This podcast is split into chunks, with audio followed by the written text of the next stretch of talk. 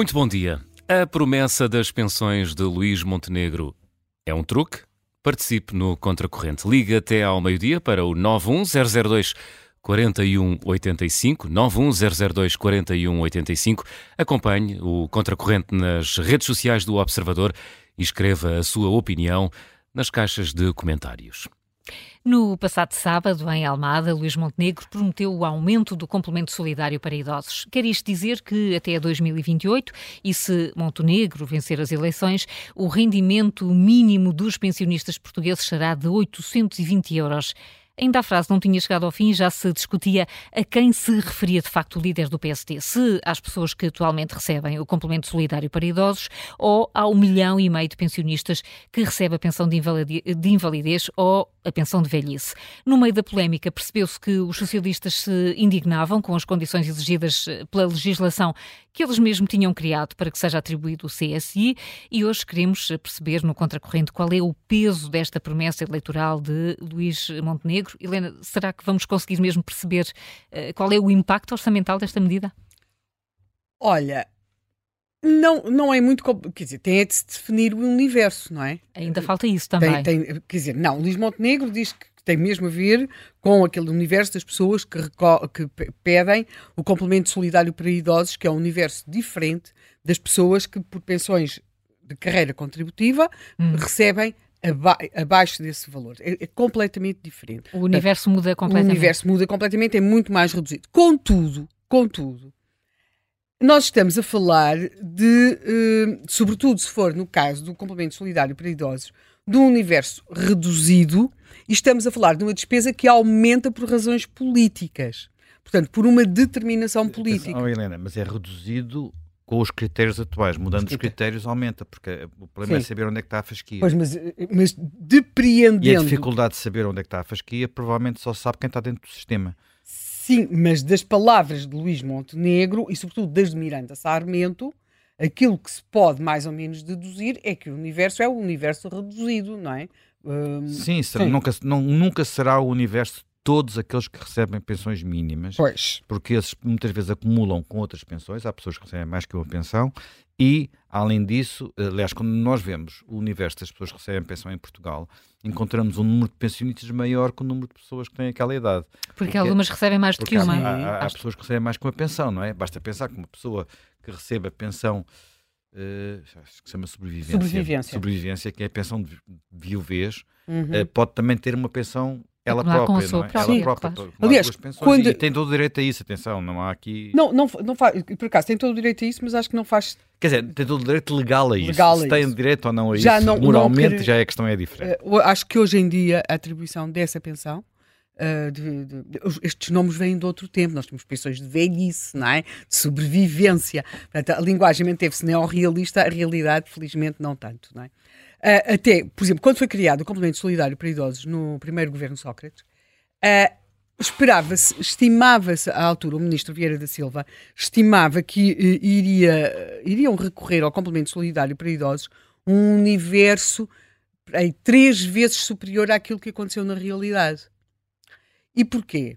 Porque hum, exatamente havia esta questão. Muitas pessoas tinham duas pensões e, por exemplo, havia muitos imigrantes portugueses que tinham imigrado para outros países uh, e tinham pensões desses outros países generosas e, e, uma pequena pensão em Portugal. Portanto, estatisticamente, na Segurança Social em Portugal, eles eram pobres, feito o cômputo total dos seus rendimentos.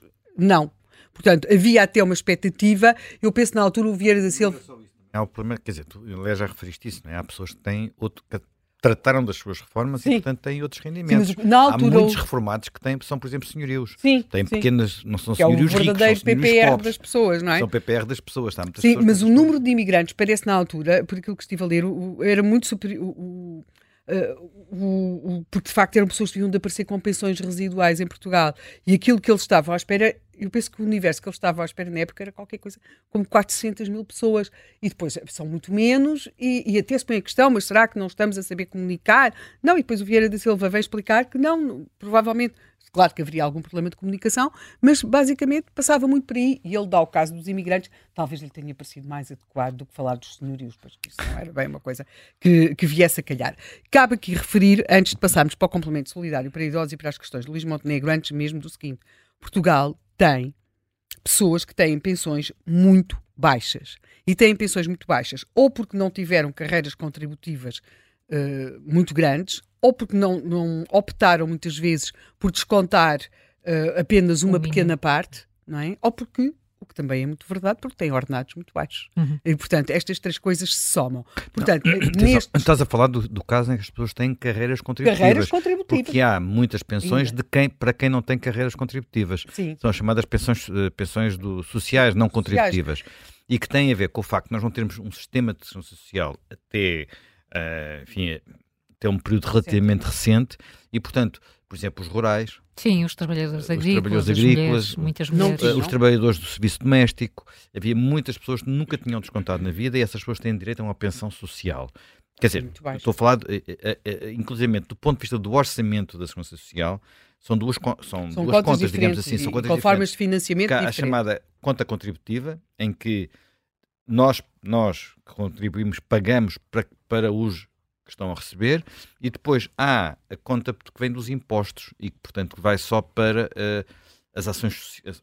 São os apoios sociais. Determinações políticas Sim. dos governos, que é uma coisa e muito importante. Até, eh, todos nós nos lembramos do IVA social, Uh, a dado momento foi criado o IVA social, que até era entregue di diretamente o que era apurado nesse IVA social à Segurança Social, depois passou a chegar via orçamento do Estado.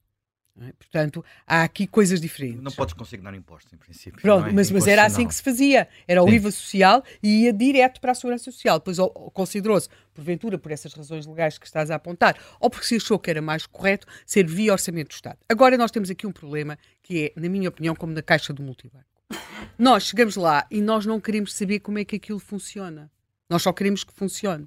E o Zé Manuel estava aqui a falar das duas contas, as pessoas estão sempre a falar das duas contas, mas para o, o, o pensionista português e para o cidadão português, é-lhe completamente indiferente se o dinheiro vem do Orçamento de Estado, se vem da sua carreira contributiva, porque tudo isto está uh, é sempre muito, muito opaco. Por acaso, num encontro recente que houve para discutir planos de poupança e tudo isso, em que esteve um dos nossos convidados de hoje, uh, o Pedro Mota Soares, chegou a defender-se, e foi ele mesmo quem defendeu, que cada português devia receber, cada, sobretudo os que têm carreiras contributivas, em casa, uma carta explicando-lhe como se fosse um extrato de banco. Quanto é que tem descontado, quanto é que irá ter, provavelmente, de reforma quando chegar uh, a sua idade isso no simulador, não é? Mas, é, mas, mas não muitas pessoas ter os anos todos. Mas é, é muito, é, às vezes é muito difícil. É, às vezes é muito difícil. As contas não estão bem feitas às vezes. Pronto. Por exemplo, se a pessoa tiver a conta Na, da Caixa Geral de Apresentações, de não, não consegue fazer isso. A Caixa é, de é, Apresentações é, é, é desse, desse ponto é muito vista, difícil. funciona pior. E leva mais,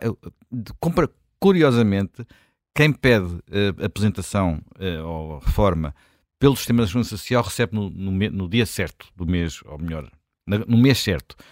Pedindo para a Caixa Geral de Apresentações, às vezes está seis meses à espera de receber.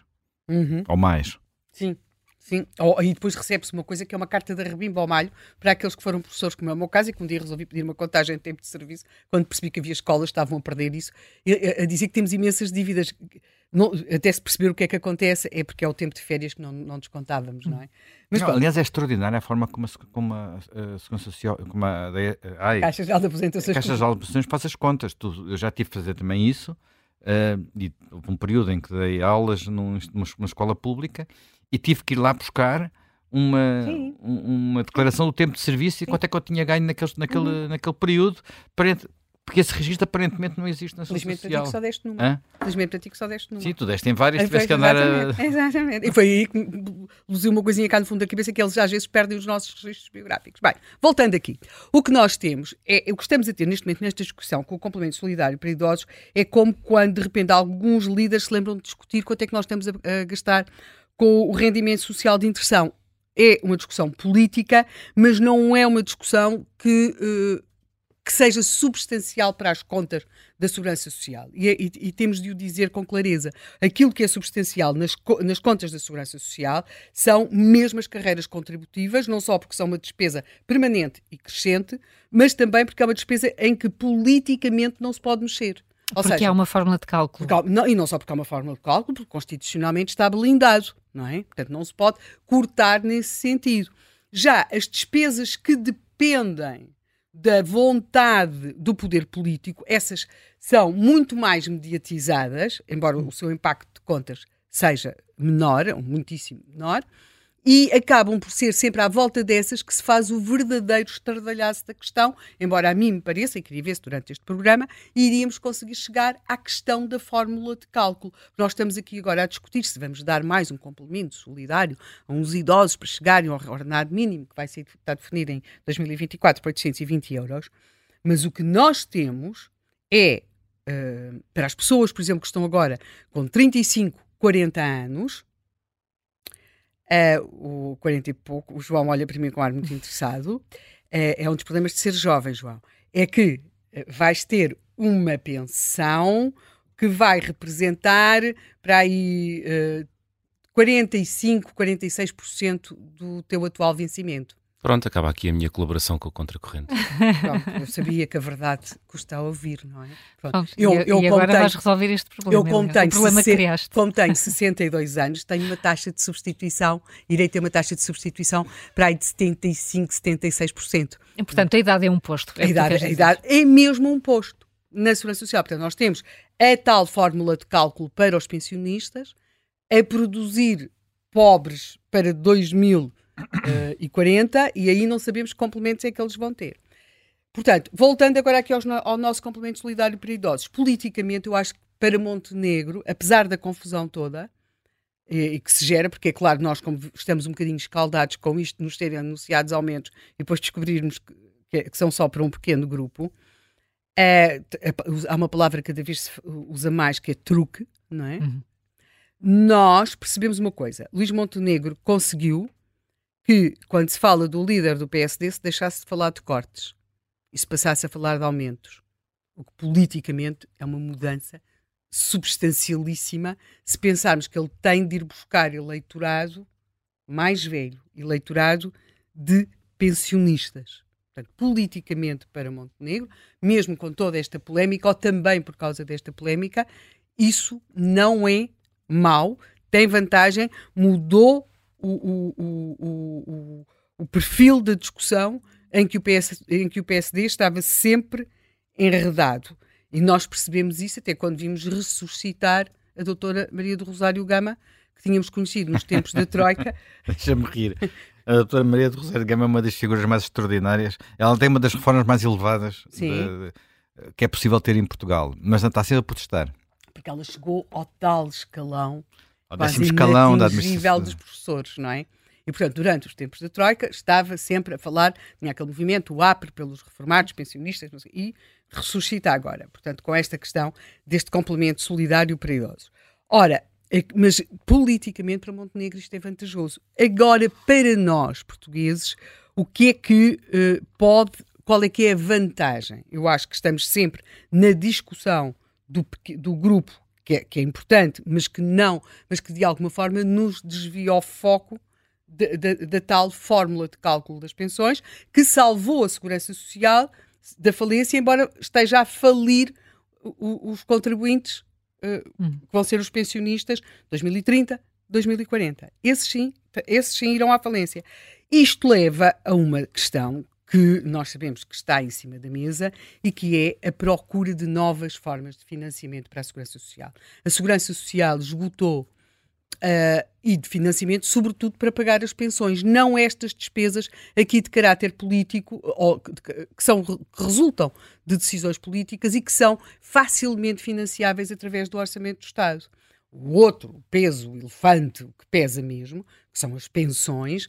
Aí, desde o princípio que se procuram novas formas de financiamento, uh, as pessoas com mais alguma idade, lembrar-se-ão quando nós ainda descontávamos também para o Fundo de Desemprego, pois tudo aquilo foi posto no mesmo bolo, tem-se procurado, uh, tem-se procurado sempre integrar mais pensionistas, houve um tempo em que era o problema dos futebolistas, dos padres, portanto vai sempre, uh, agora temos a questão do serviço doméstico, portanto procuram-se sempre novos contribuintes, mas a questão é que muito provavelmente nós vamos ter de arranjar outras formas de tornar sustentável a segurança social sem que essa sustentabilidade seja feita à custa dos futuros pensionistas, empobrecendo-os para níveis realmente uh, muitíssimo preocupantes. E isso leva uh, à tal comissão, que foi nomeada em 2022, que, uh, liderada por Mariana Trigo Pereira, que devia ter entregue o seu relatório em junho deste ano, depois teve mais seis meses, passou para janeiro de 2024 e agora uh, foi decidido, e nós aí tivemos uma informação privilegiada de uma pessoa que faz parte dessa comissão, a Susana Peralta, que é nossa colaboradora e que vai explicar, a decisão não foi da comissão. A decisão não, não é bem isso que está a transparecer nas notícias, mas temos essa informação. A decisão não foi da Comissão, o que quer dizer que a Comissão terá o seu trabalho pronto pronto, quer dizer, é janeiro, ainda não estamos em janeiro, mas que foi uma decisão de ministerial. Eu, na minha opinião, acho que isto, isto devia ter sido discutido no Parlamento, porque é uma decisão muito importante, afinal, nós estamos aqui a entrar em campanha eleitoral, toda a gente a falar de complementos solidários, uh, o José Luís Carneiro já diz que a atribuição do complemento solidário para idosos deve ser automática, quer dizer, se é um complemento não pode ser automática, porque há, a pensão, sim, é automática. A pensão a que temos direito. Agora, os complementos, os apoios, têm um caráter extraordinário. Portanto, deverão, na minha opinião, não na do José Luís Carneiro, uh, serem comprova ser comprovada a sua necessidade, embora se possa alterar o perfil daquilo que as pessoas têm de comprovar. Por exemplo, cabe...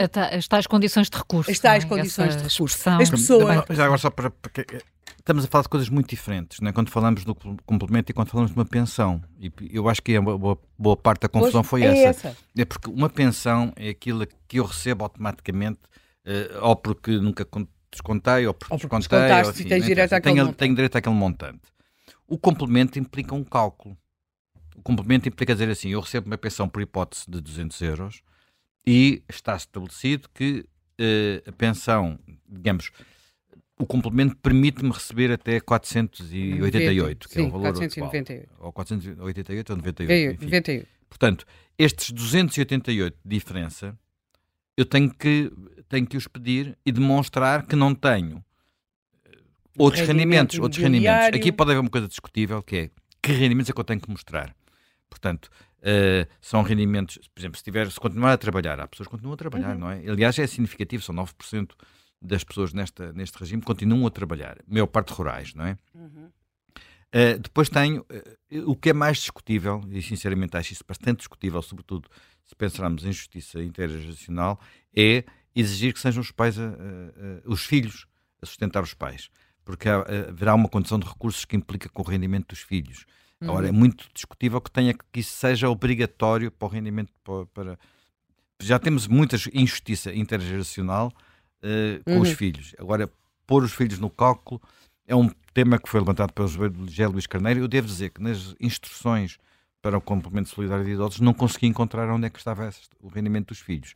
Mas, enfim, mas são as instruções, é o, é o, portal, para não estar bem feito, de, uh, aparentemente existe. Isso também foi discutido em relação a, a, a, aos cônjuges, às pessoas que vivem em união de facto ou casadas e em que, por exemplo, nós temos uh, frequentemente mulheres que não tiveram carreiras contributivas ou que tiveram carreiras contributivas. Uh... Mas aí, é, apesar de tudo, é diferente, não é? É apesar, dif... de tudo, é, apesar de tudo, aí há, há, uma questão diferente. Quer dizer, se eu for. Se, eu vou dizer a minha a situação, a minha situação, não minha, da minha família. Minha mãe não teve, não, não teve carreira contributiva, nunca, uhum. nunca teve uma carreira contributiva. Não sei se ela recebia alguma pensão, julgo que não. Uh, o meu mas o meu pai teve, eh, enfim, no caso dele, uma boa carreira contributiva. Uh, deveria ela, no caso de, de uh, quer dizer, deveria ela, como receber o complemento solidário porque o meu pai teve essa carreira contributiva? Quer dizer, não, eu sinceramente acho que não faria muito sentido, não é? Uh, nós estamos a falar de uma situação, complemento solidário para pessoas que precisam mesmo. Não é? Se a pessoa, por uma razão qualquer, não tem essa não é os filhos que, são, que é uma relação diferente, não, é? não são divorciados, que é uma relação diferente. não são, uh, quer dizer, são pessoas que vivem juntas, ou em união de facto ou casadas. Portanto, eu acho mais, hum. mais, mais, razoável. Mais razoável. Porque de repente eu, sou, eu, eu nunca tive cadeira retributiva nenhuma, que há muitos casos desses. E sou casado com um milionário que tem uh, ações que lhe rendem não sei o quê, porque é que eu devo receber complemento de solidariedade de idosos? Mas então, nesse caso, porque é que os filhos herdam? É completamente diferente. Herdam o quê?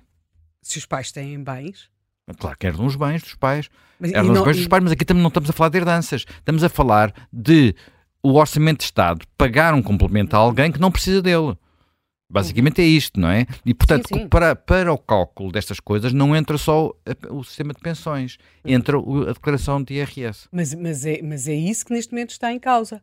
Porque quando se. Quando, quando é, o, autom o, automático eh, pode ser feito, feito pelo IRS. Aliás, é assim que, por exemplo, os subsídios de renda estão a ser pagos. Mas... É, é, automático, mas é feito pelo IRS, não, não é feito por, outro, por outra, por outra sim, maneira. Sim, poderá é? ser assim. Que, aliás, é a, a, nossa melhor máquina informática é do. Sim, é do, sem dúvida, é sabe tudo sobre as nossas vidas. e aquilo que, que está mais próximo da realidade, não é? Que tem menos probabilidade de se enganar. Uhum. A gente todo, todos sabemos que há muita economia paralela e que, portanto, tudo isso passa debaixo do radar. Mas aquilo que não passa debaixo do radar é apanhado aí, não é? Uhum. Portanto, aquilo que nós temos aqui são coisas completamente diferentes. De um lado, a questão das pensões, que essa sim é muito difícil trazer para a discussão durante uma, uma campanha eleitoral, porque as pessoas não querem ouvir falar desse assunto. Mas voltando ao ponto em que estava, que, que é a questão do, do, tal relatório sobre as novas formas de financiamento da segurança social, e estou mesmo a falar de segurança social, pensões, aquilo que as pessoas têm direito pela sua carreira contributiva. Uh, Sabe-se que uh, estão, estão, foram estudadas por essa comissão novas formas de financiamento.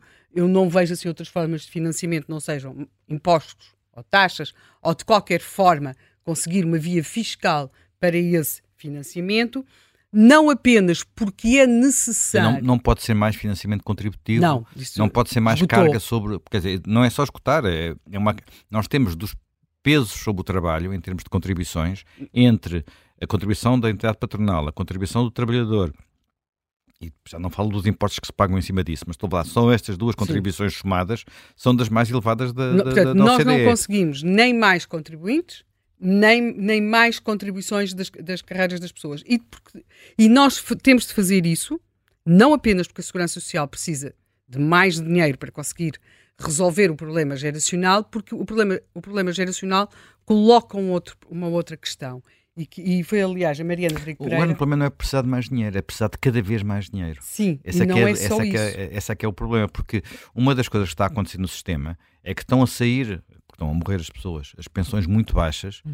e estão a entrar pensões mais elevadas. Surpreendentemente, vamos ver a pensão média, ela quase não mexe. Mexe menos do que devia mexer em função desta, desta realidade. E isso é porquê? porquê não sei ser? explicar, não sei explicar, não consegui, ontem estive a ver esses números, até Sim. estava à espera que mexesse mais depressa e não consegui encontrar ninguém que me explicasse porquê. Não, não, não, Mas há uma coisa que pode mexer e essa preocupa os especialistas, e que é, se uma, se as novas gerações, se os atuais jovens contribuintes não têm expectativa de vir a ter uma pensão justa para aquilo que foi a sua carreira contributiva, Portanto, se aquilo que os espera é uma taxa de substituição de 40 e pouco por cento, ou seja, se aquilo que os espera é ter uma pensão que representa, por exemplo, 45% do seu último vencimento, o atual jovem contribuinte, entendendo-se por jovem contribuinte entre 35, 40 e alguns anos, pode fazer duas coisas. Optar pela subtributação, portanto, se eu vou receber pouco, para que é que eu hei de estar agora a contribuir?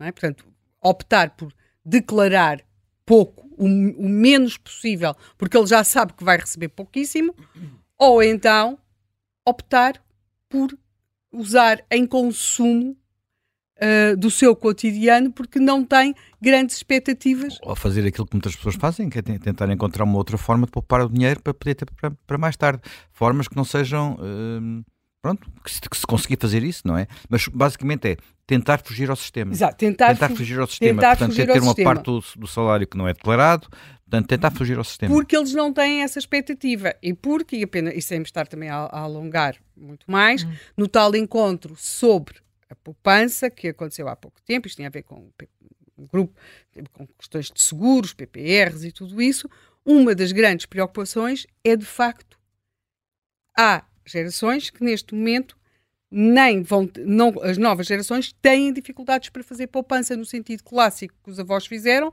não têm o sistema de segurança social lá e, portanto, a, a expressão é está-se em negação e grande parte do país não quer ver a, real, a, realidade. Esta é uma das declarações de Pedro Mota Soares nesse encontro, apesar de tudo, menos alarmistas que este Teixeira dos Santos, que é depois dizer mais à frente no programa, portanto isto não é uma questão política, não é?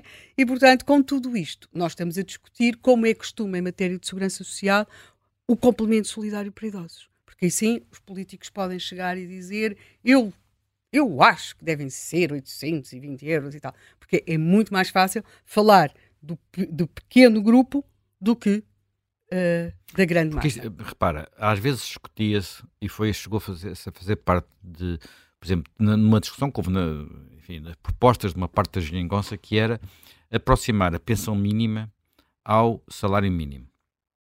Mas a pensão mínima não é o complemento de solidariedade de idosos. E aí sim, de facto, estamos a é, falar de algo que é, que é muito, muito, muito. É muito complicado, porque é, é muito despesa, complicado, porque é uma, estamos a falar. É uma despesa que uma está despesa, lá. Uma despesa, uma despesa que fazer isso é quase pagar o dobro.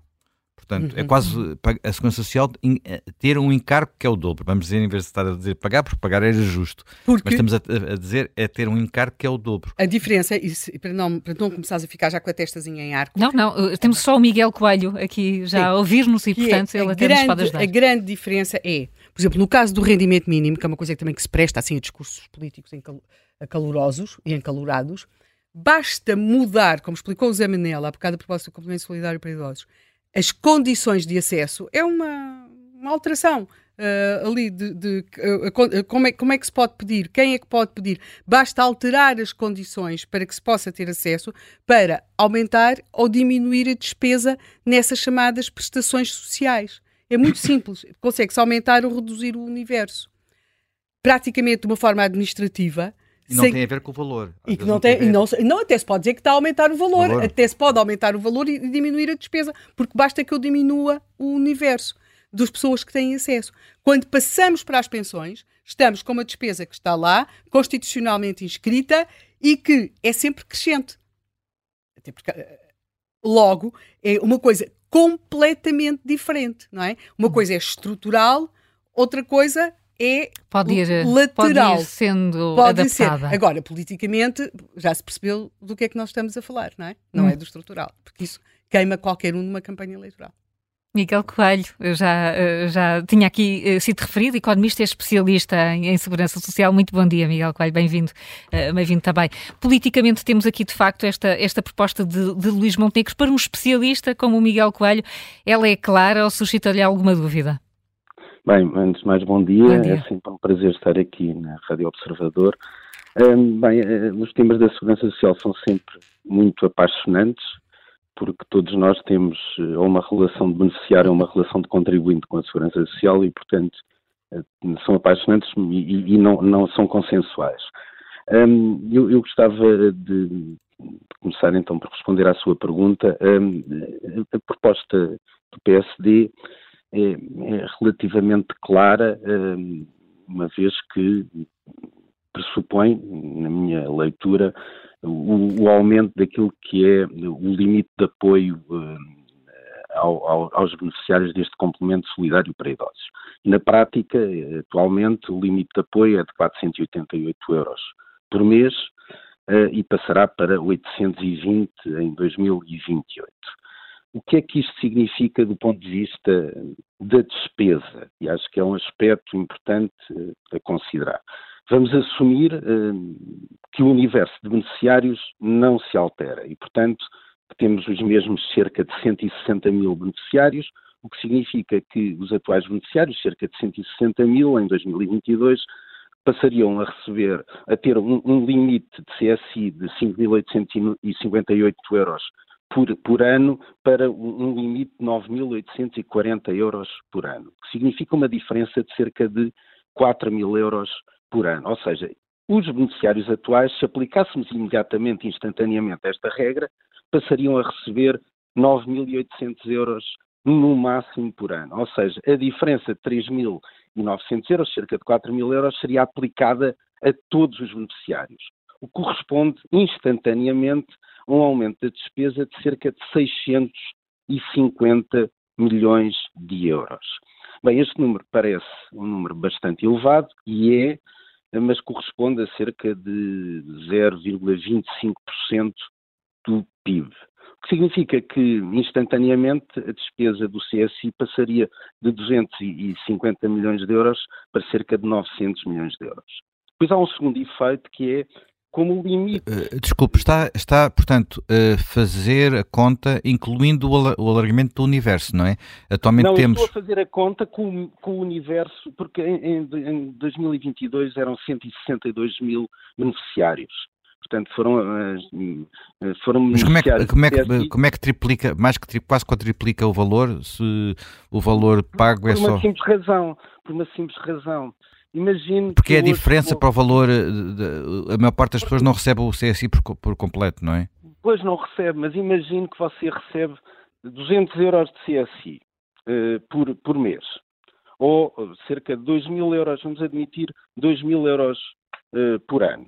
Vamos admitir que recebe 2 mil euros por ano.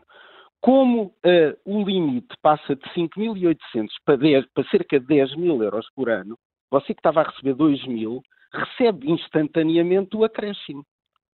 Pois, portanto não é apenas um acréscimo, não é apenas um acréscimo do valor do, do SI, é um acréscimo do, do, da diferença, do delta entre aquilo que a pessoa... Exatamente, pois, ou seja, todos os beneficiários atuais recebem instantaneamente o delta da diferença. Essa diferença de 3.900 euros por ano vai abranger todos os beneficiários, uma vez que na realidade, se eu estou a receber 2 mil euros ano agora, por exemplo, é porque tenho um rendimento de cerca de 3 mil euros por ano, 3.800, mais 2 mil dá os 5.800.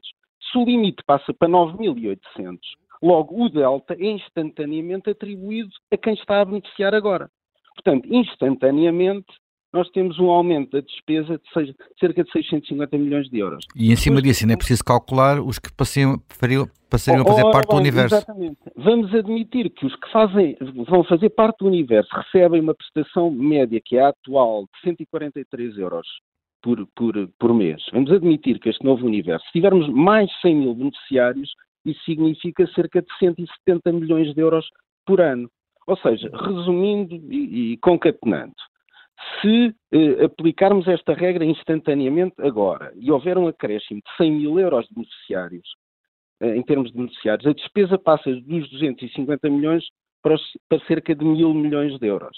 Bem, isso significa 0,4% do PIB a dados de 2023 e significará cerca de 0,35% do PIB a dados de 2028. Bem, mas agora há aqui um aspecto importante é que, simultaneamente, vamos ter aqui um acréscimo de rendimento das pessoas até 2028. Quer por via das pensões, que vão sendo atualizadas, quer por via de outros rendimentos que provavelmente vão crescer em função da inflação. Portanto, quando eu falo neste acréscimo de despesa, eu diria que é o acréscimo máximo de despesa uma vez que os rendimentos das pessoas vão subir entre 2023 e 2028. Portanto, estes são os dados, são, são os números da medida. Outra coisa é o mérito ou não desta medida. Eh, eu, eu ouvi, não ouvi com, com, toda a profundidade aquilo que estavam aí a, a portanto, a, a conversar antes, de, antes de eu intervir, mas ouvi parcialmente. E é preciso realmente separar aqui duas coisas. Nós, quando contribuímos, contribuímos para o sistema previdencial e, portanto, vamos ter uma função que deverá ser uma função, uma pensão, perdão, que função daquilo que é a nossa contribuição. E aquilo que se espera é que esta relação entre pensões e contribuições seja uma relação adequada. Outra coisa é uh, o, o que precisamos, o que a sociedade precisa de complementar a todos aqueles que, por rendimentos insuficientes, têm níveis de rendimento insuficientes para fazer face àquilo que é uma vida digna. E por isso é que surge o complemento solidário para idosos. E o complemento solidário para idosos faz sentido num sistema, num Estado social. Porquê? Porque vem complementar os rendimentos dos mais desfavorecidos de forma a garantir mínimos de qualidade de vida. E, é, é esse o objetivo do CSI. Portanto, uma coisa é realmente o, o sistema previdencial, a relação entre as contribuições e a pensão que vamos receber, isso tem que ser discutido. Andamos há anos a discutir esta matéria, uh, uh, mas sem tomar iniciativas concretas sobre, sobre o mesmo. Uh, outra coisa é esta parte do complemento que é essencial num Estado social que julgo que todos nós pretende, pretendemos que, que, exista neste país. E, portanto, eu diria que esta medida, agora já numa perspectiva mais política, é, é, é uma medida parcial, ainda que importante. Depois podemos discutir as questões da condição de recursos, se está ou não bem feita. Na minha opinião, a condição de recursos, há várias condições de recursos em Portugal para várias prestações. É preciso unificar esta matéria e, obviamente, que a questão do controle daquilo que são os rendimentos dos beneficiários também é importante. Porquê? Porque grande parte dos rendimentos, do, uma parte da, da, da, da população, eh, infelizmente, não declara todos os rendimentos que, que obtém e isso causa distorções. Um aspecto adicional, se me permitem, que tem a ver com o automatismo. Eh, na realidade, não há um cruzamento automático entre os dados da Segurança Social e os dados das finanças. Ou seja, as finanças, não, a Segurança Social não tem acesso à informação financeira do ponto de vista fiscal. Isto, eh, eh, portanto, só com a autorização do beneficiário. E, e, e se vocês eh, estiverem atentos no final do ano, quando fazem a declaração de rendimentos de categoria B, tem um anexo especial para a Segurança Social em que dão autorização a que as finanças forneçam informação à Segurança Social. Portanto, esta história do automatismo Portanto, é, é opcional história... essa informação. É, é, é, é, opcional essa, essa possibilidade de informação poder circular. Exatamente. Sim. Ou seja, quem dá autorização para que essa informação circule é o contribuinte, é o beneficiário. Uhum. Portanto, o, a Segurança Social não pode recolher dados das finanças sem autorização do beneficiário. E podemos questionar isto, como é óbvio, uhum. não é? Podemos questionar essa, essa, essa imposição legal. Agora, o que é certo é que isto acontece e, portanto, um automatismo à luz da legislação atual é uma bizarria total. Se me permitam, se me permitam, é um desconhecimento total do sistema. Porquê? Porque eu só tenho acesso à informação sobre rendimentos do, do, do beneficiário se ele me autorizar a ter essa informação. Portanto, uh, o automatismo parece-me prematuro, dado o quadro legislativo atual. E esse quadro legislativo é fácil de alterar ou não? Eu diria que é, mas isto também tem a ver com uma outra questão que, que não se discute, que tem a ver com a arrecadação das contribuições. E nunca se discutiu seriamente a existência de uma entidade única, por exemplo, as finanças, a receberem as contribuições da Segurança Social e os impostos, e a refazerem essa recolha de forma integrada. E quando isso acontecer, provavelmente nós temos aqui um sistema muito mais transparente do ponto de vista da relação entre, entre, Não há nenhum problema constitucional que impeça isso? É só um problema legislativo? É, é, não é um problema. Meramente... Eu estou a dizer isso porque agora tudo quanto mete dados vai sempre ao Tribunal Constitucional, por isso é que eu estou a fazer esta não, pergunta. Esta, esta matéria é uma, foi uma, uma, tem a ver com esta ideia, eh, e, e bem, de, de que o orçamento da Segurança Social tem, há uma autonomia no âmbito do orçamento da Segurança Social. Mas isso não significa que não haja uma entidade única que faça toda a recolha, toda, toda, a, toda a gestão da receita. Já agora também podia fazer para a DSE, não é? Para os, para os funcionários públicos. Para a DSE não, perdão. Para, o, para a Caixa Geral de Apresentações. Pronto, portanto, tudo, tudo, isto, não é? Tudo isto pode, podia ser centralizado do ponto de vista da, da, da, da, gestão da receita. Tanto mais que nós muitas vezes temos o quê? Processos no âmbito das finanças contra determinados contribuintes e, simultaneamente, processos da segurança social. E depois temos duas entidades públicas, ao fim e ao cabo, em tribunal a discutir quem é que vai receber primeiro o dinheiro do contribuinte. Portanto, esta é uma. Normalmente é as finanças, como é óbvio, é? que são muito mais ágeis nestas questões. E, portanto, isto para, para, para, para dizer apenas que um, há aqui aspectos que não são uh, do conhecimento público porque é politicamente incorreto discutir estas matérias. E, portanto, enquanto estivermos no âmbito politicamente correto, e este país está a cair numa espécie de maionese do politicamente correto, nós não vamos conseguir avançar com as reformas que temos que, que, que fazer, em particular nesta matéria. E, e, nem, e, e, rapidamente, Miguel Coelho, nem pelo facto de ter sido lançada em pré-campanha esta, esta ideia, uh, vai permitir focar a discussão nos próximos, uh, nos próximos meses que faltam antes das eleições?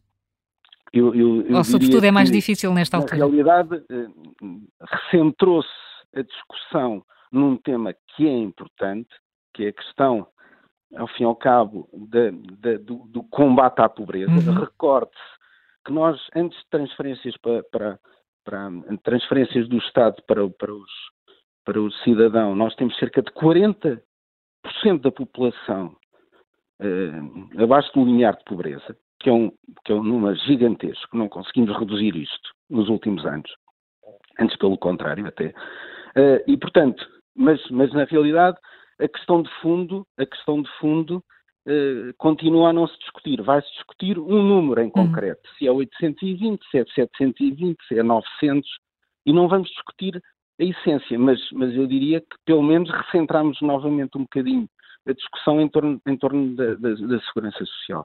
E, e conseguimos, vamos ver. vamos ver, pelo menos conseguimos tê-lo aqui e isso é sempre muito esclarecedor. Muito obrigada, Miguel Coelho, por mais uma vez ter juntado aqui. Muito obrigada, um bom dia para, para o Miguel Coelho. Vamos eh, continuar a abordar esta matéria na segunda parte contra corrente. Até já.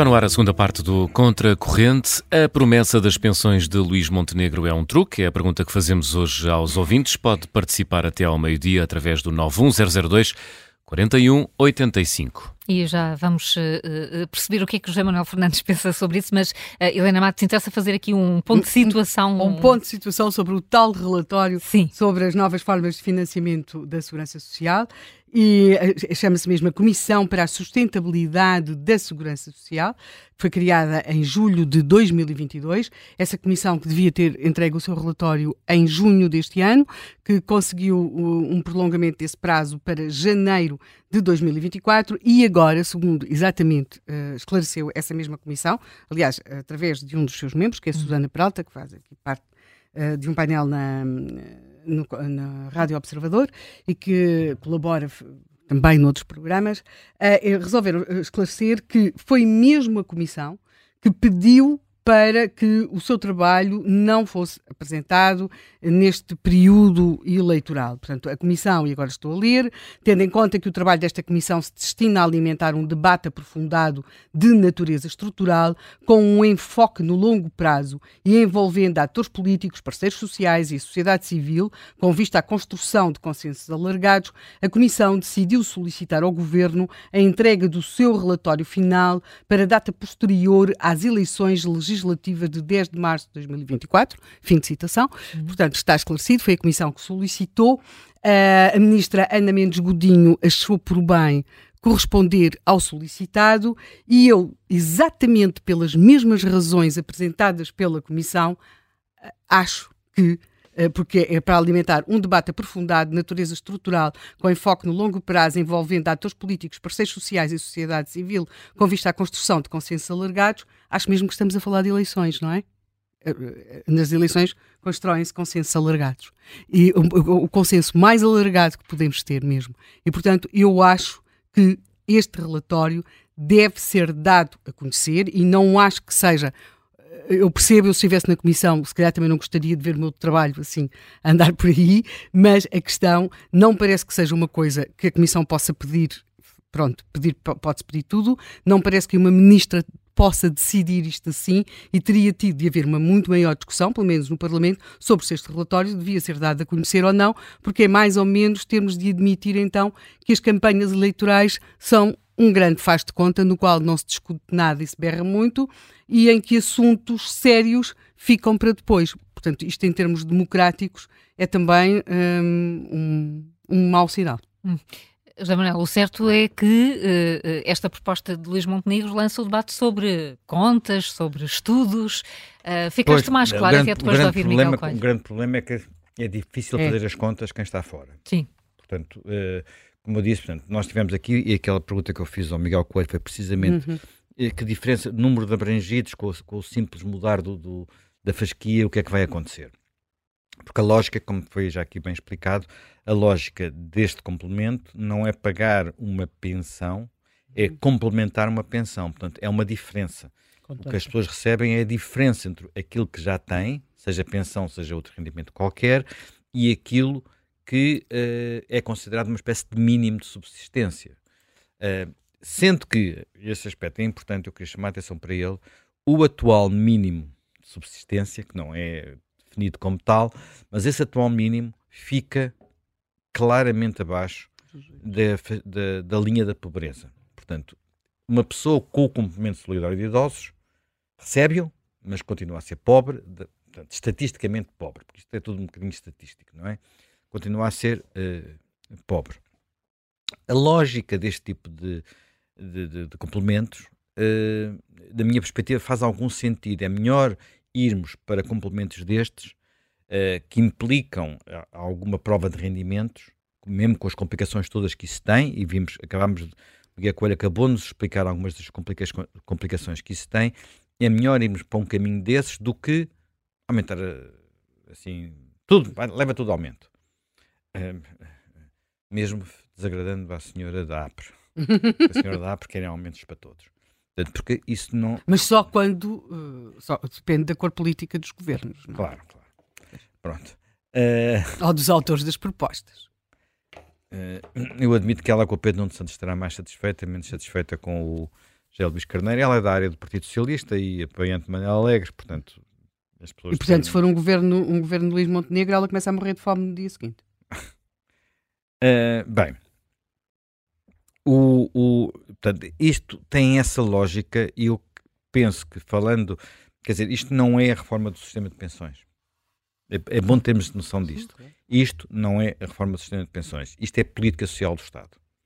Portanto, quando estamos a falar de complemento solidário de idosos, estamos a falar de política social do Estado. E em muitos aspectos, este complemento, na minha perspectiva pelo menos, tem uh, não tem um dos problemas que pode ser associado ao rendimento, uh, ao rendimento social de inserção. Eh, eh, desculpa, deixa-me só aqui introduzir, porque isto faz, é claro que é atribuído para outro grupo de pessoas, mas quando António Guterres sugere o rendimento mínimo garantido, também dá esta ideia de, uma, de um valor mínimo de sobrevivência. A, a, diferença entre um, entre, um, entre um e outro, entre um e outro, é que eu quando estou a entregar um rendimento mínimo garantido, e por isso é que ele passou para rendimento social de inserção, até mudou o nome, posso estar a dar a pessoas que podem trabalhar claro. um incentivo para não trabalhar. Estar a dar um sinal errado. Aqui estamos a, a falar de. Aqui estamos a falar de. Não, aliás, desculpa interromper-te. Uma das grandes polémicas foi exatamente a partir de que idade é que se dá rendimento social Sim, de inserção. Claro. Dizer, mas eh, esta discussão hoje em dia tende a ser muito mais alargada porque há até aquela ideia do rendimento mínimo, mínimo, garantido. mínimo universal e, portanto, e, e, uma espécie de imposto negativo, enfim, mas é uma discussão que não está neste momento em cima da mesa e, uhum. e é uma discussão que tem argumentos tem argumentos de, de, uma parte que poderíamos chamar esquerda socialista, mas também tem argumentos liberais. Uhum. Portanto, o argumento de uma espécie de rendimento universal tem argumentos liberais, que eu também já havia liberais a defender. É mais complicada essa discussão. Nenhum país foi por esse caminho. Há experiências, julgo que na Finlândia, mas nada que seja ainda muito consistente. Voltando a este tema, as pessoas que têm mais de 65 anos, ou mais do que a idade da reforma, neste momento 64 e 4 meses para o ano, não, 66 e 4 meses para o ano 66 e 7 meses. Uh, as pessoas que têm essa idade já não têm uh, muita capacidade para voltar ao mercado de trabalho e dizer assim, tenho que virar, tenho que ir trabalhar. Dizer, há muitas pessoas que fazem isso.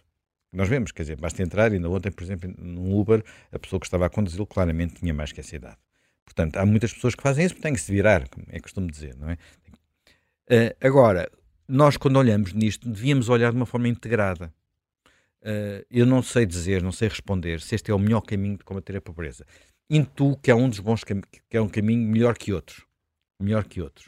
Uh, mas há muitas, quer dizer, é melhor seguramente que, por exemplo, uh, baixar o IVA para alguns produtos. Uh, nós estamos a gastar centenas de milhões a baixar o IVA, a gastar isto é, a despesa fiscal, a baixar o IVA para alguns produtos para estarmos a subsidiar quem não necessita.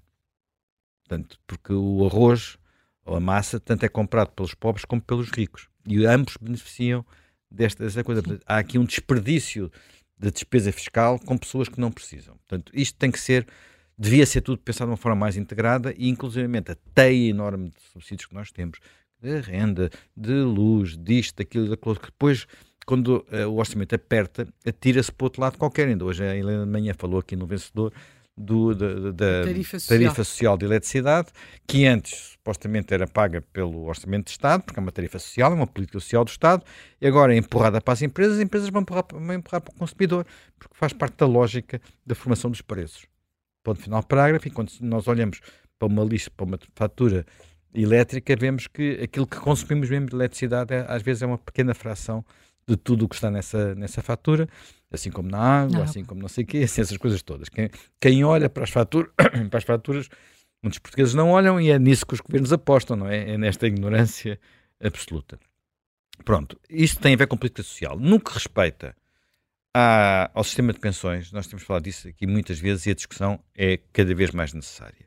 Eu estou com, com a Helena, a Helena falou sobretudo daquilo que vai ser uh, que aquilo que neste momento é mais inquietante. As pessoas daqui a 20 ou 30 anos vão receber uma parte do seu, eh, do seu último salário como pensão e isso é, eh, será um problema para elas, será um problema para a sociedade e é sobretudo algo que eu creio que tem um lado de injustiça.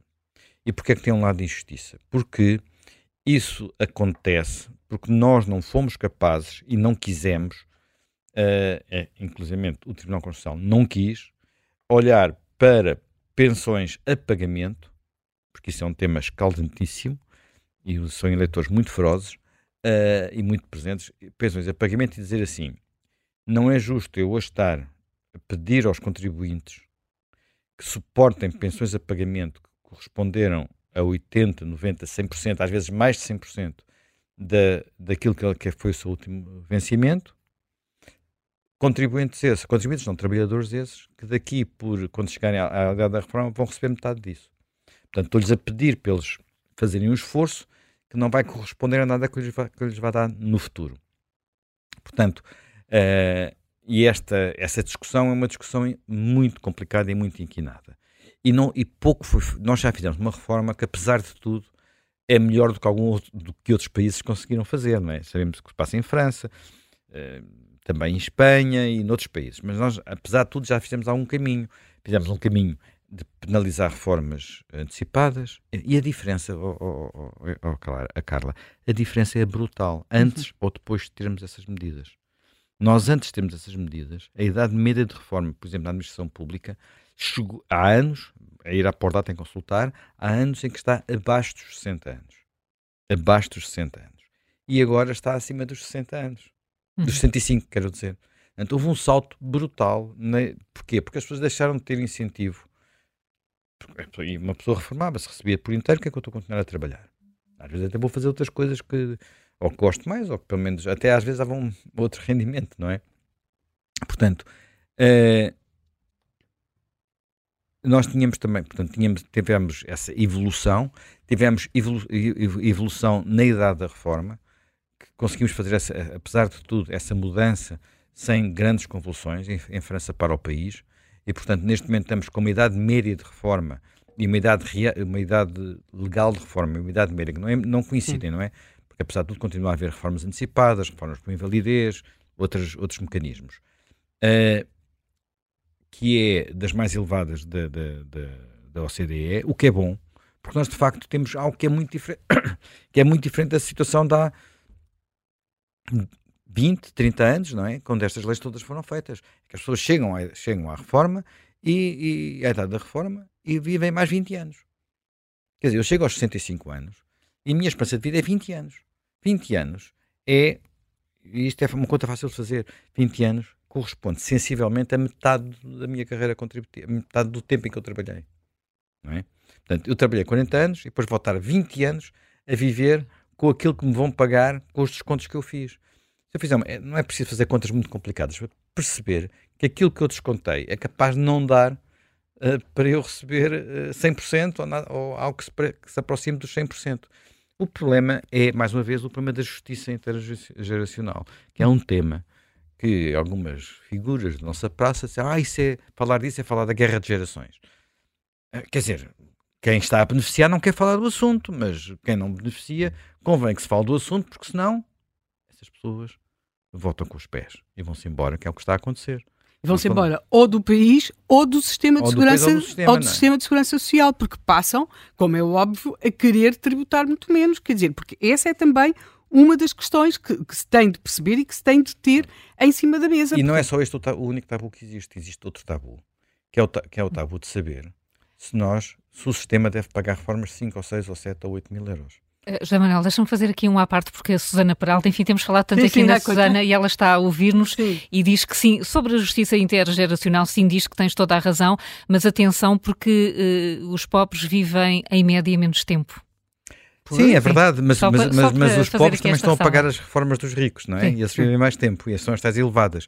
E há uma discussão é, que eu, uh, atenção, não tenho uma opinião fechada, é um tema que exige pensar muito maduramente saber se uh, eu devo ter um sistema, por exemplo, mais parecido, que em Portugal é muito complicado, um sistema mais parecido com, vamos, no sistema que existe nos Estados Unidos,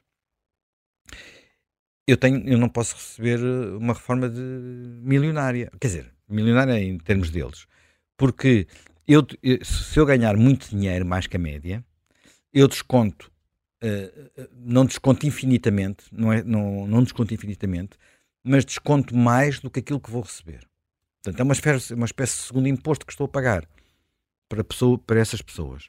Eh, tentando explicar melhor, vamos supor que eu recebo 7 mil, enfim, 10 mil dólares por mês. Eu não sei se os valores são estes. Uh, e em vez de esperar ter uma reforma, por hipótese, 8 mil dólares, o limite da reforma é 5 mil dólares. Mas eu descontei, eventualmente, para ter, para ter a, para, sobre o ordenado de 8 mil. Já não descontei sobre o ordenado de 10 mil, mas descontei sobre o ordenado de 8 mil e só vou receber 5 mil. Portanto, há aqui uma, uma, uma, uma espécie de compensação. O que tem uh, aqui o fantasma, se eu faço um teto às reformas, tenho que fazer um teto aos descontos, Sim, não tem que ser exatamente os mesmos. Esta, esta diferença é importante.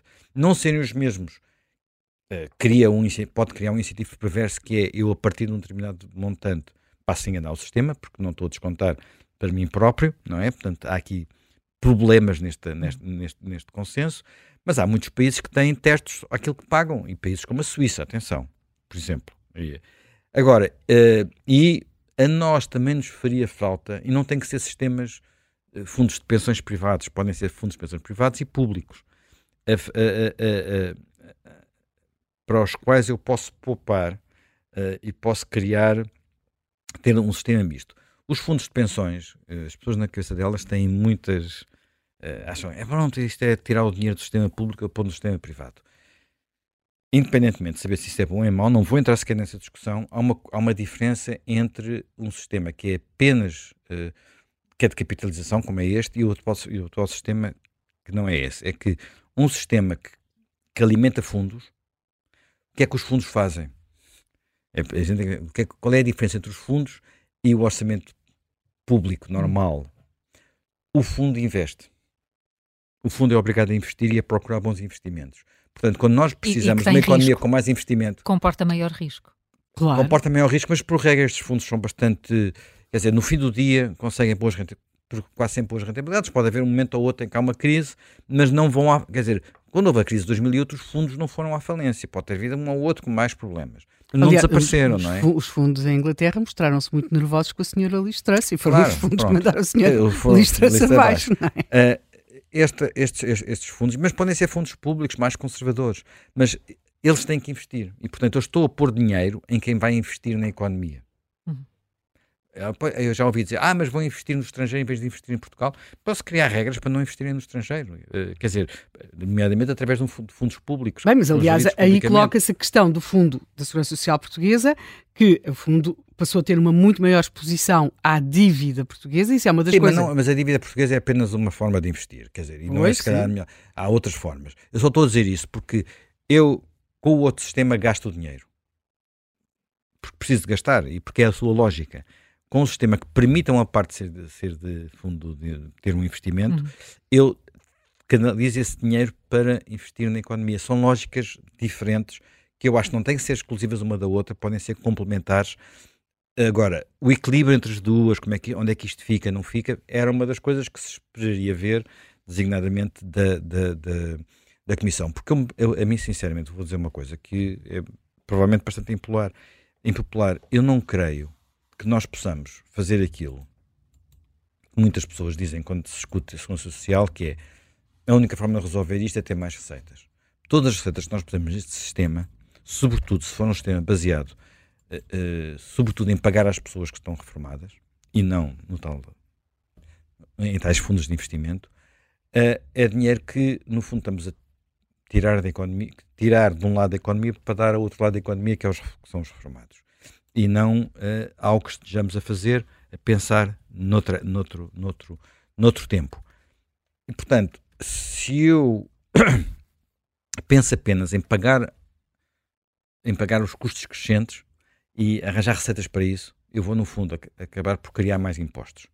Portanto, de alguma forma, eu vou ter que arranjar mecanismos, que foi foi feito na reforma da Segurança Social, mas se calhar existe que seja feito mais coisas, em, em arranjar mecanismos de limitar o crescimento uh, da despesa financiada por estes, uh, por estes mecanismos.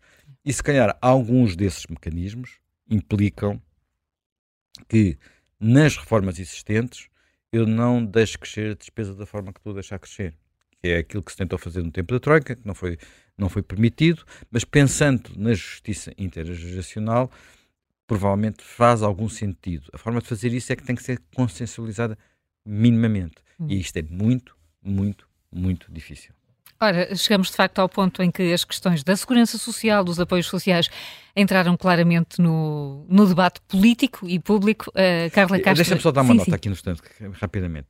Eu tenho, estou hesitante sobre se a Helena ou a Susana Peralta que tem a razão sobre não divulgar o relatório. Porque eu compreendo. Eu percebo perfeitamente, eu, se estivesse na comissão, também. Não, não, mas eu compreendo. A questão é a seguinte: uh, pela amostra que tivemos Ai, do que é o claro. debate sobre pensões, Hum. Infelizmente, eh, quem está na praça pública não ia discutir aquilo em condições.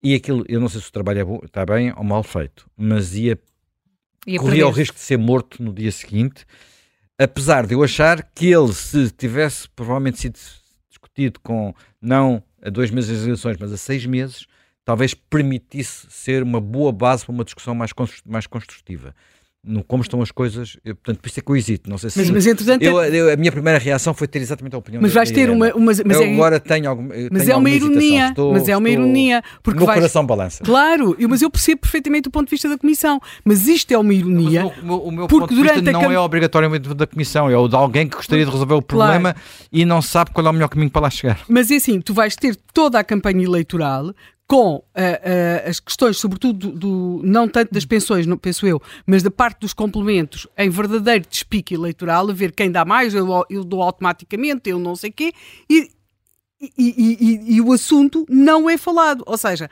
Sim, mas não sei se divulgar o relatório ia uh, ajudar a isso, ah, com toda a franqueza. E, mas pronto, uh, sabes o que aconteceu com os livros brancos e livros verdes e não sei o que. E não, foi, e não foi em campanha eleitoral, porque, mas apesar de tudo, o Jorge Coelho, foi em campanha o Jorge eleitoral. Coelho lembrou que vinham ali umas eleições e que era melhor o Guterres, enfim, se queria ter algum resultado de jeito, deixasse daquilo. Bom dia, Carla Castro, deputada da Iniciativa Liberal. Enfim, esta, esta discussão entrou, uh, está, nos, está nos termos corretos? Bom dia, agradeço o convite e agradeço imenso o tema, o tema escolhido e neste ponto justamente da necessidade hum. de reforma e de, e de repensar a segurança social. Eu diria que entrou, finalmente entrou e talvez estejamos num ponto de entrar no ponto certo que é de falar sobre a reforma. Uh, há aqui diversos temas em cima da mesa que eu acho que muitas vezes no discurso público se confundem um pouco. Um tema são as pensões, aquilo que, que é conhecido como sistema previdencial, Uh, outra coisa é o sistema de proteção social de uhum. cidadania, ou seja, todos os temas efetivamente o complemento solidário de, de, idosos, mas outros também de ação social, prestações dos regimes de solidariedade, uh, rendimentos mínimos, grandes situações que estão dentro da proteção social. E nós temos falar, aliás, o José Manuel Fernandes há pouco tocou num tema muito importante que é sobre a eficácia e o desperdício das políticas sociais. Não há muito desconhecimento até da eficácia um, e de como é que estão os resultados dos concretos da política de proteção social de cidadania, que é fundamental. Uma coisa nós sabemos, algo não está a correr bem, porque com as taxas de pobreza que temos, com, nomeadamente em populações vulneráveis, como idosos, uh, também há outros clássicos como as famílias monoparentais, mas com o caso dramático que temos nas crianças, há qualquer coisa que não está a funcionar bem, obviamente, nas políticas sociais a este nível, por um lado. Por outro lado, no sistema de pensões, parece que não se pode falar sobre o assunto hum, com seriedade e com serenidade que ela precisa ter. Mas eu, ao contrário do que foi aqui dito, não creio que seja um problema de estar em fase pré-eleitoral, eleitoral. Eu acho que é mesmo falta de vontade dos políticos em geral. E vou contar o que é que eu acho que se tem, o que é que se tem passado e que tenho passado por isso, nomeadamente em plenários e com discussões, nomeadamente. E não é só de partidos de extrema-esquerda, é com deputados do Partido Socialista, é com a ministra em concreto eu falo frequentemente sobre insustentabilidade da segurança social e com dados concretos, dados do Orçamento de Estado, de relatórios complementares, tudo. E a senhora ministra diz imediatamente, e está várias vezes em plenário, para a senhora deputada não assustar os portugueses. Ora, eu, que nem sou normalmente, quando não tenho discursos fatalistas, estou a cingir a dados, a lógica é não assustar os portugueses. Eh, quando se fala em regimes complementares, nomeadamente se começa a abordar porque o sistema contributivo de distribuição não é suficiente para cautelar as reformas das gerações futuras, já vimos que os jovens receberão 50% ou menos 50% do seu último ordenado, a famosa taxa de substituição de que temos vindo a falar e que hoje já foi mencionada várias vezes no programa, ehm, não é possível, na minha opinião, falar seriamente à população sem não infantilizar a população e dizer nós temos que pensar nisto e temos que procurar soluções. Ora, quando se fala em soluções, aborda apenas fundos de pensões, regimes de capitalização público, o que for, começa-se logo a dizer ah, estes senhores querem privatizar a segurança social. Portanto, a partir do momento em que nós colocamos temas em cima da mesa e governantes ou responsáveis políticos dizem que o problema é não se pode falar da privatização ou não vamos ajustar as pessoas porque vão ter metade ou menos da, da reforma, isto não é uma forma e enquanto nós não mudarmos este, esta forma dos próprios governantes e dos próprios políticos, e aí a comunicação social, os comentadores, analistas têm um papel fundamental de trazer este tema para a mesa e trazer, sobretudo, os políticos, eu diria mesmo, à responsabilidade da reforma. Porque isto não dá, não dá para abordar de outra forma. E reforma, quer do ponto de vista do, do, sistema previdencial, quer também da proteção social de cidadania, e depois não vão dizer que os liberais querem acabar com o Estado Social, que isso é a coisa mais aborrecida que, que andam, que às vezes que, que se diz, e não é nada disso que está em cima da mesa. Mas o, o, o, que está a dizer então Carla Castro é que vai ser muito difícil ter essa discussão serena, que está a dizer, eh, pelo menos até 10 de março, e se calhar depois disso também. É, eu acho que os políticos não têm sido capazes de produzir hum. esta discussão, obviamente que não. Um, eu espero que possamos dar agora um salto, um salto qualitativo um, neste momento e que não, que não deixemos largar este, este tema da prioridade política. Mas, Carla, Ao bom dia. Daqui Helena Matos. Porquê é que acha que agora talvez se possa, talvez se vá discutir neste momento? Este, bom, este, este programa de hoje é um bom exemplo. Sistema da separação do que é que é políticas sociais versus um sistema de pensões, um, a necessidade de reforma, a taxa de substituição, que muitas pessoas ainda não têm esta consciência, perceber que isto é um tema importante para falar, porque isto é aquela velha máxima, não há problema que se resolva se, não, se primeiro não o reconhecermos. E, e, estamos muito longe, na sociedade em geral, do, do, do reconhecermos. Uhum. E mais, é promovido que é, bem, é melhor não falarmos nisso porque assustamos a população. Erradíssimo, nós não podemos infantilizar. Exatamente por, pelo mesmo motivo, eu acho que o relatório da Comissão deve sair. E se porventura, porque eu cheguei a pensar, tenho que admitir, que até pudesse ser efetivamente por uma questão de tempo e que não se quisesse acelerar, por ter uhum. um pouco menos tempo, não se quisesse acelerar o relatório em si mesmo. Um, mas nesse caso, e eu, eu abordei este tema à, à Sra. Ministra dia 14 de novembro, portanto, ainda antes desta, desta circunstância agora, desta discussão política, de, de, digamos, mais imediatista que agora está a ocorrer, sobre, a, a, partir do momento em que soubemos que o governo ia cair, que era importantíssima a Comissão produzir, um, produzir, um, produzir resultados. E até disse, mesmo que não fosse o livro verde, pelo menos relatórios preliminares. Pelo uhum. menos isso. E até disse que é injustificável um grupo de trabalho com tantos meses de trabalho e num tema que mesmo pelo próprio governo se diz que é uma discussão fundamental, esta expressão é utilizada várias vezes, que no final destes meses todos produzam nada. Não é admissível. Eu acho que, mesmo do ponto de vista do escrutínio do trabalho que entregue à, que entregue à Comissão, acho que não é, acho que não é correto. E um tema que me preocupa, um, isso também já foi, já foi, já foi, já foi referido no, no programa sobre outro ponto de vista, que é esta comissão não é, pelo menos o objetivo é claro que é, é, produzir um livro verde para a sustentabilidade do sistema previdencial. Não é para diversificar fontes de, de receita. Mas muitas vezes eu vejo esse, essa terminologia. Isto tem que, tem que ser outra coisa. Não pode ser apenas diversificar fontes de receitas, porque mas, mas, mas hum, Carla Castro, eu se bem recordo, a entrevista que a Presidente da Comissão, Mariana Trigo Pereira, deu, uh, creio que ao Expresso, uh, uhum estava lá a questão de diversificação das fontes. Correto. Não podem ser só, porque repare, o que, qual é que é a situação que nós porque temos? Diversificação Portanto, das fontes, traduzindo em português comum, são ou taxas ou impostos. E esse é justamente o problema. Ou seja, o que é que nós estamos a dizer? O que estamos a dizer é que estamos nas gerações mais novas, que são aquelas que já vão ser mais penalizadas por objetivamente não terem uma reforma com mais de 50%, ponto, isto tem que ser dito de uma forma clara, que tem rendimento disponível baixo, vamos falar sobre a carga fiscal e o esforço fiscal, o que estamos a dizer é que vão ter que ser mais sobrecarregadas para ter um sistema um, previdencial sustentável. Isso, do ponto de vista da, do, do, chamado contrato intergeracional, é, é ruinoso. Portanto, uhum. nós temos de olhar para fora da caixa e perceber que a manutenção deste sistema não é viável. O que tem que se olhar é para a reformação do próprio sistema. Aí vão entrar várias considerações, aquilo que tenho defendido e o que está em linha com, com o programa de iniciativa liberal, mas isto são pontos que merecem muita discussão e muita consensualização. Isto, não, isto tem que haver aqui muito, muito, muito debate pilar, digamos, grosso modo, semelhante ao que há hoje em dia, com tetos mínimos e tetos máximos, uh, um pilar uh, de capitalização obrigatório e um voluntário. Uhum. E com uma situação deste, deste, deste, deste género, consegue-se entrar mais receitas e mais, uh, sobretudo, mais reformas para as pessoas, mas sem a via normal de simplesmente, olha, mais impostos, mais contribuições e redistribuir pelas gerações mais velhas. Tem que se dar o salto. Hum. Os fundos de pensões ou os regimes de capitalização público em primeiras fases e fundos de pensão têm, outros, têm outras vantagens, que é, não nos esqueçamos, e tudo nós temos que estar em sintonia, a economia, é, a economia portuguesa é uma economia pouco capitalizada, precisa de investimento.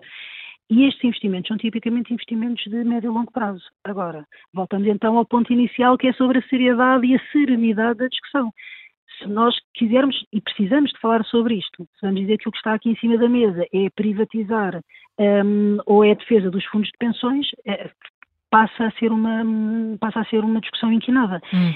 E eu acho que isto deve ser uma, uma discussão hum, de, eleitoral, de, mesmo de eleições, de eleições, eleições legislativas, acho muito adequado, porque sendo um tema tão importante uh, e de médio ou longo prazo, eu acho que as pessoas têm direito a tomar decisões informadas e isso passa pelas concessões que os governos ou que os possíveis, os possíveis governantes têm sobre os assuntos e eu acho que a reforma, nós temos muitas reformas porque o país está a precisar de muitas reformas, mas a da segurança social é, é profundamente estrutural. Não é?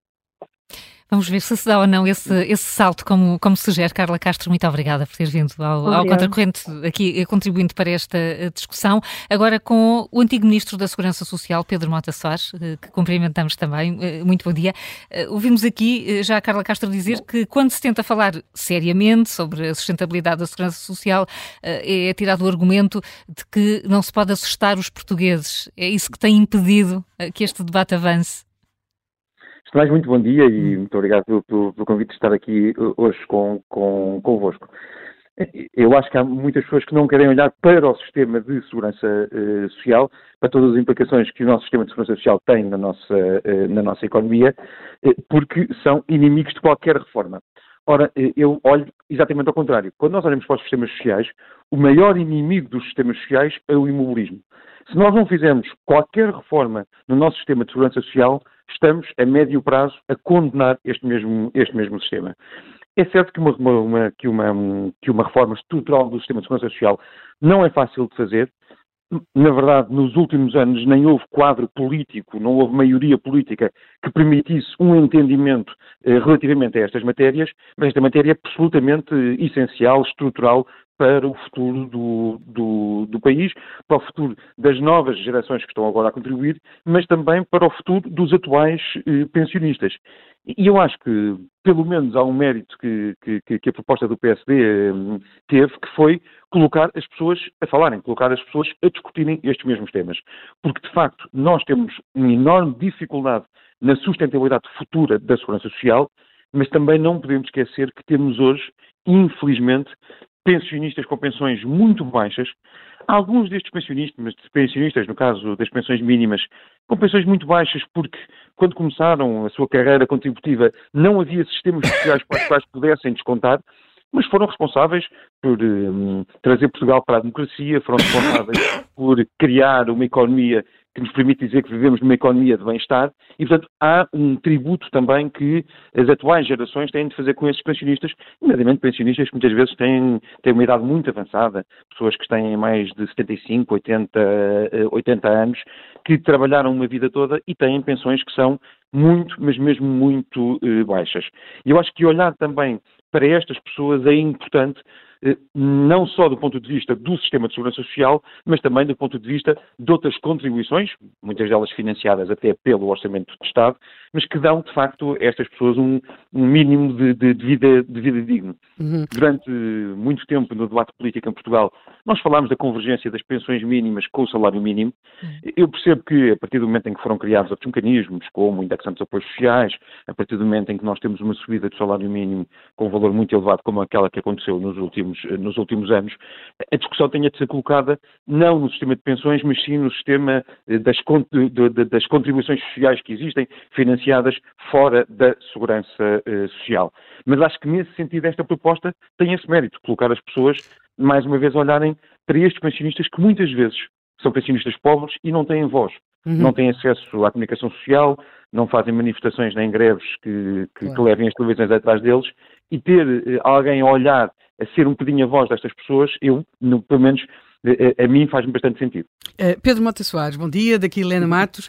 Uh, bom dia, Helena. Uh, eu fala-se sempre muito, exatamente, referiu aqui esses pensionistas, geralmente idosos, pessoas com carreiras contributivas muito irregulares, pronto, que acabaram por condicionar e criar toda uma situação de pobreza quando, na velhice. Mas uh, eu, por acaso, gostaria de pegar numa sugestão sua, numa ideia sua, uh, num encontro que aconteceu recentemente em outubro sobre poupança, não é? a necessidade da poupança.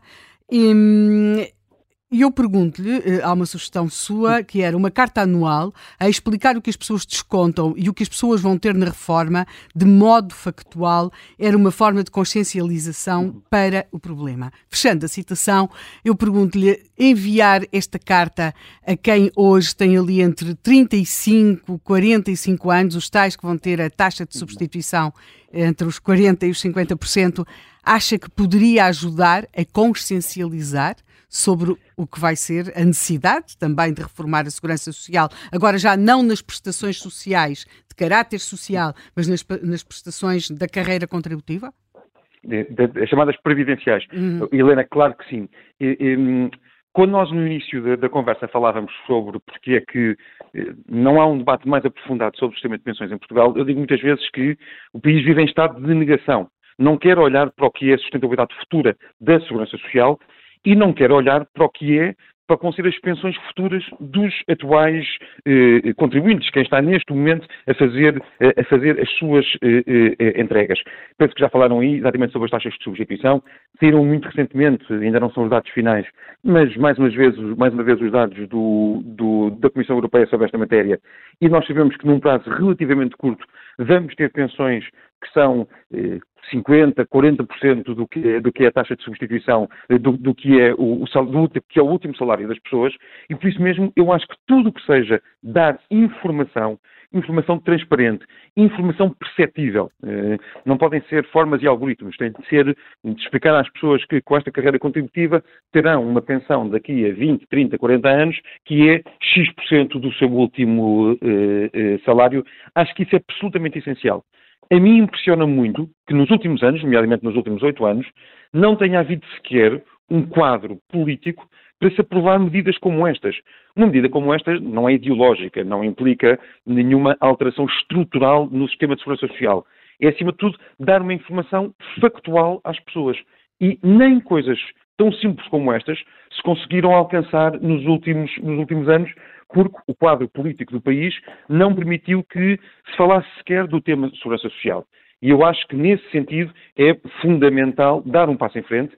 Acho que o facto de estarmos no início de uma campanha a discutir o sistema de pensões, a discutir, a discutir o sistema previdencial, a discutir a proteção social daqueles que são mais idosos e têm muito pouco, me parece positivo, porque eu continuo a achar que este é um dos grandes temas que existem em Portugal e sobre o qual, sobre o qual infelizmente, nos últimos anos não foi possível falar.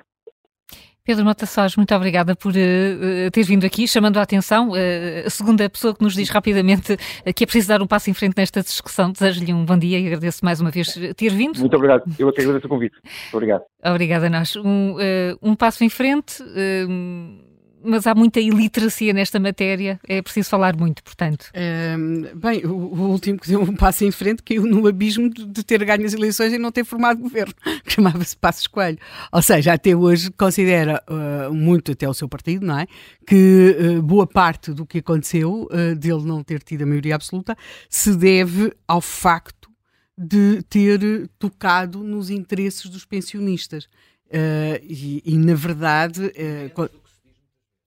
Menos do que se diz muitas menos, vezes, porque menos, tocou sobretudo meu. nos interesses pensionistas que ganhavam mais de 1.500 claro. ou 1.000 euros. Sim, sobretudo sim. nesses. Claro. Menos nos outros. As pensões a... mais baixas não foram afetadas uh, e depois, eh, quando houve uma tentativa de resolver ou de reformar algumas coisas, sobretudo que se pretendiam, que se passavam pela Caixa Geral de Aposentações e pelo regime da Caixa Geral de Aposentações, criou-se então uh, a corporação, no verdadeiro sentido do termo, uh, saiu à rua. Logo, não, não, não acho que se criou um terror na, na, entre os políticos, e aqui estou a falar dos políticos do centro, não é? Aqueles que, que em princípio governam Portugal até mais ver. Porque para quem está nos, nos extremos é possível dizer tudo mais alguma coisa. As promessas do, da última semana do André Ventura são do, do que, domínio que, da, que, da, loucura mansa. Que é pôr. Que não são novidade, atenção. Não são novidades. Ele na última campanha já veio com promessas desse género. Ele, ele, confia que tem eleitores que não fazem conta, que não, e... não, não fazem contas, não devem saber sequer o que é uma máquina que calcular. é mesmo usar os fundos europeus para uhum. uh, custear pensões. Portanto, é, é, um, é um, Quer dizer, para lá de todo, todo o problema que isto geraria em termos europeus, quer dizer, é, é, é absolutamente o, o, uma visão uh, esbulha, esbulhadora da, da, da, da, economia. Portanto, isto não, não é, uma, é uma. Mas estes, este tipo de, de populismos uh, vão crescer. Vão crescer e vão crescer, quer a, sobre a segurança social, vão crescer, quer à direita, quer à esquerda. Uh, a esquerda conseguiu criar o tabu de que não, de que falar sobre uh, a necessidade de reformar a segurança social é querer destruir o Estado Social ou querer privatizar a segurança social e outros delatos do género, e agora temos um populismo de direita nesta matéria também, ainda por cima é um populismo em crescimento eleitoral, portanto estamos a ver. Os partidos do centro ficam absolutamente paralisados nesta matéria. Mas é, é curioso uh, que eu penso que talvez o primeiro grande estudo que foi pedido sobre a sustentabilidade da segurança social foi pedido pelo Cavaco Silva nos anos 80, parece que é de 87, uh, eh, e, e, a partir daí estudos não nos têm faltado. O que existe depois é grande dificuldade. Por acaso, nos últimos anos, o que há é um relatório uh, que vem com, com, com o tribunal. Com, ai, no, no todo. Do com tribunal... o Orçamento de Estado, uhum. que vem com o Orçamento de Estado do e Tribunal esses, de Contas, esses que é límpido e que está lá Sim, tudo escrito. Bem, o do Tribunal de Contas, mas o Tribunal de Contas é pouco, pouco perspectiva em muitos aspectos, não é? Sim, mas está lá escrito, está lá preto escrito. no branco. Sim, que... isso, é, isso é verdade. Agora, eh, nós temos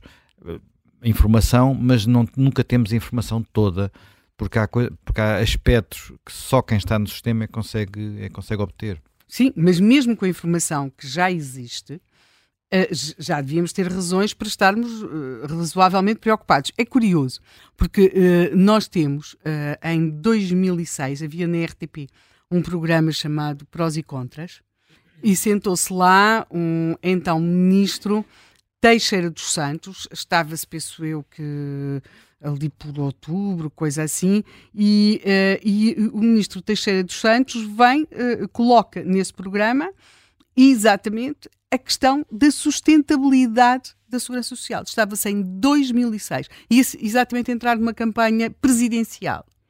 E de imediato, de imediato se percebeu, portanto, o, o Teixeira dos Santos tinha estado no prós e contras, e de imediato as reações foi, percebeu-se que havia um candidato que podia ficar queimado por aquilo, que era Cavaco Silva, não é?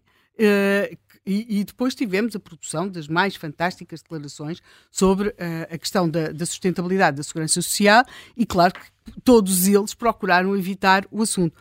O mesmo Teixeira dos Santos, que esteve neste mesmo encontro, agora em que eu referi que esteve Mota Soares, em outubro deste ano, voltou a reiterar aquilo que tinha dito em 2006. E ele vem dizer, dizer que asseguramos a sustentabilidade da segurança social é induzir as pessoas em erro. Ele, aliás, qualificou um, a situação como alarmante e alertando para a questão de, de, do efeito da baixa taxa de substituição. A expressão é dele, o efeito da baixa taxa de substituição. Portanto, o assunto, uh, embora eu sei que o Zé Manuel queria sempre ali mais um detalhe detalhe na análise prospectiva das contas da Segurança Social. Mas mais que existem dados neste momento. Não, o, problema não é saber que os dados existem, nós sabemos o problema que temos pela frente, existem. Sim. O que não, o que para encontrar as soluções ah, é que é mais complicado, sim, não é? Sim, é isso é que eu estou a falar. Sim, embora o sistema, eu, eu acho que tudo o que seja sistemas com um pilar público, um, um pilar privado, porque tem de ter mesmo aqui em conta. Eu, neste momento, durante muito tempo achei Quer dizer, achei um dia que a Segurança Social podia ter por um problema muito sério de pagamento. Mas agora o problema não é um problema de pagamento, é o quanto vai pagar às gerações futuras. E o problema não é só o elas receberem pouco, é elas também fugirem do sistema, o que não é um problema inferior. Agora, politicamente, uh, aquilo que rende é omitir este problema do sistema das carreiras contributivas e passarmos a vida a falar do sistema social. Uh, porque isso sim, politicamente, é muito mais, uh, é muito mais fácil. Sexy. Hã? É mais sexy. É, é, é mais sexy e é muito simples, porque basta, basta alterar uma condição de acesso e o universo muda. Politicamente aquilo é, é, é, óbvio, não é? Ao passo que das pensões estão ali, estão em crescente. Agora, esta é uma discussão que vamos ter de fazer. Não vejo que haja grandes condições para a fazer neste momento porque uh, o medo de, de, de, deste assunto é, é transversal no Partido Socialista e no, no PSD, no Partido Socialista. E nos outros partidos, enfim, não, é, não em todos, a é, Iniciativa Liberal é um bocado à parte à nisto. Parte, os mas os partidos à esquerda e os partidos dizem, mais à direita, o Chega, dizem, dizem o que lhes vem à cabeça. Claro, pois que isso é, que isso é o que dá. Que isso é o... A Mortágua diz vamos, vamos buscar as grandes empresas, não é? Sim. Ele sempre se vai buscar tudo. Sim, as, as, as, as tais que nós achamos que temos de estimular, não é? Portanto, as empresas que empregam poucas pessoas, pôr os robôs a pagar.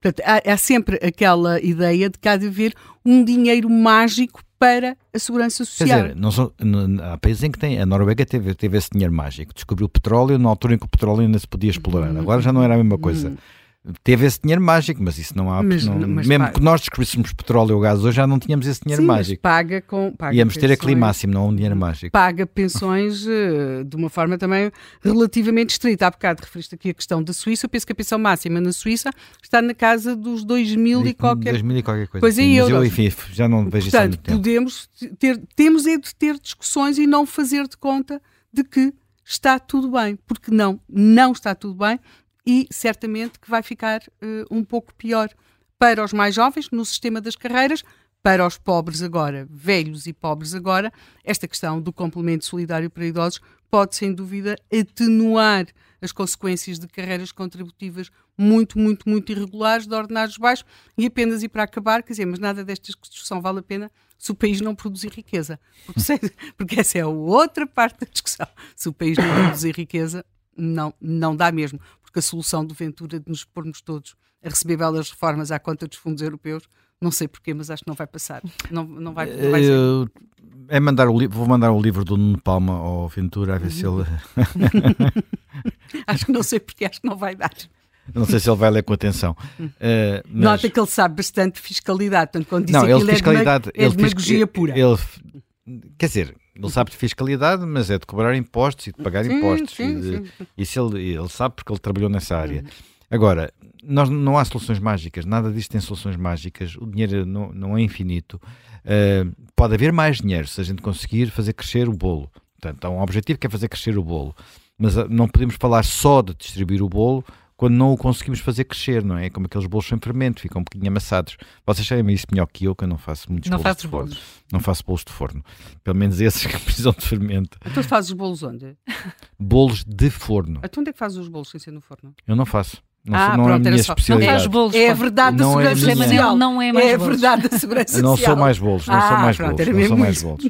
Outras coisas sim, mas bolos não é a Não, minha... de repente achei que fazias uns bolos misteriosos, sem ir ao forno, sei lá, bolos Há gelados. uns no micro-ondas. no micro-ondas, bolos gelados, pavlova, charlotte. Doces são de fogão, não, por exemplo, pode-se fazer doce, doce, Mas não bolos. mas não Mas bolos. pronto, podemos A conversa ficou mais Bem, interessante fica- porque esta da Segurança temos- Social já- é mais difícil, estamos- não é? não- hoje não é sexta-feira, é quinta, mas amanhã, amanhã é forma- feriado e amanhã há muitas pessoas a comer O bolos. Expresso está a anunciar que as pensões devem subir 6% em Não, janeiro. tu- isso é a decorrência da lei, não é? Pois, claro. Portanto, da aplicação da lei e da. da- da- da- da- eh, enfim, tivemos, tivemos inflação, é preciso. E as, as pensões, apesar de tudo, as pensões mais baixas estão a ter atualizações Sim, sim. eh, superiores às pensões mais altas, o que é justo, o que é justo. Provavelmente esse diferencial, esse delta, é que devia ser um pouco, um Uhum. pouco maior do que é.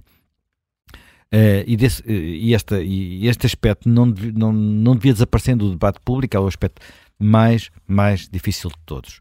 Eh, já sabemos que falar de pensões futuras em muitos países não, não tem sido fácil.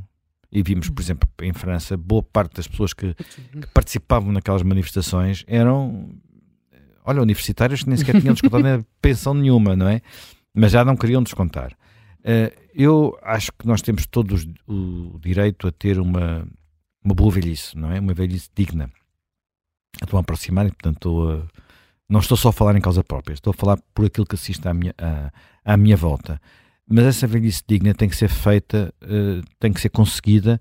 Primeiro, eu tenho que ter mecanismos ao longo da vida que ajudem a construir, que levem as pessoas a achar que não têm esse direito só porque existem. Portanto, tenho que contribuir para isso. Portanto, aqui não estou a falar do complemento, portanto, com o complemento já não tenho tempo para fazer isso, não é? Mas estou a falar daquilo que acontece ao longo da vida, quer eh, nos descontos que fazem, no sistema de repartição, quer nos investimentos que fazem, porque também é importante dar às pessoas o sinal de que investirem em alguma coisa para o seu futuro e eventualmente o futuro da sua família é algo que é, que é positivo. E eu acho que esse- essa linguagem os portugueses percebem bem, porque eles, eles- eles- isso eles nunca deixaram de fazer. Às vezes não era pelos, era para os filhos, mas nunca deixaram de fazer.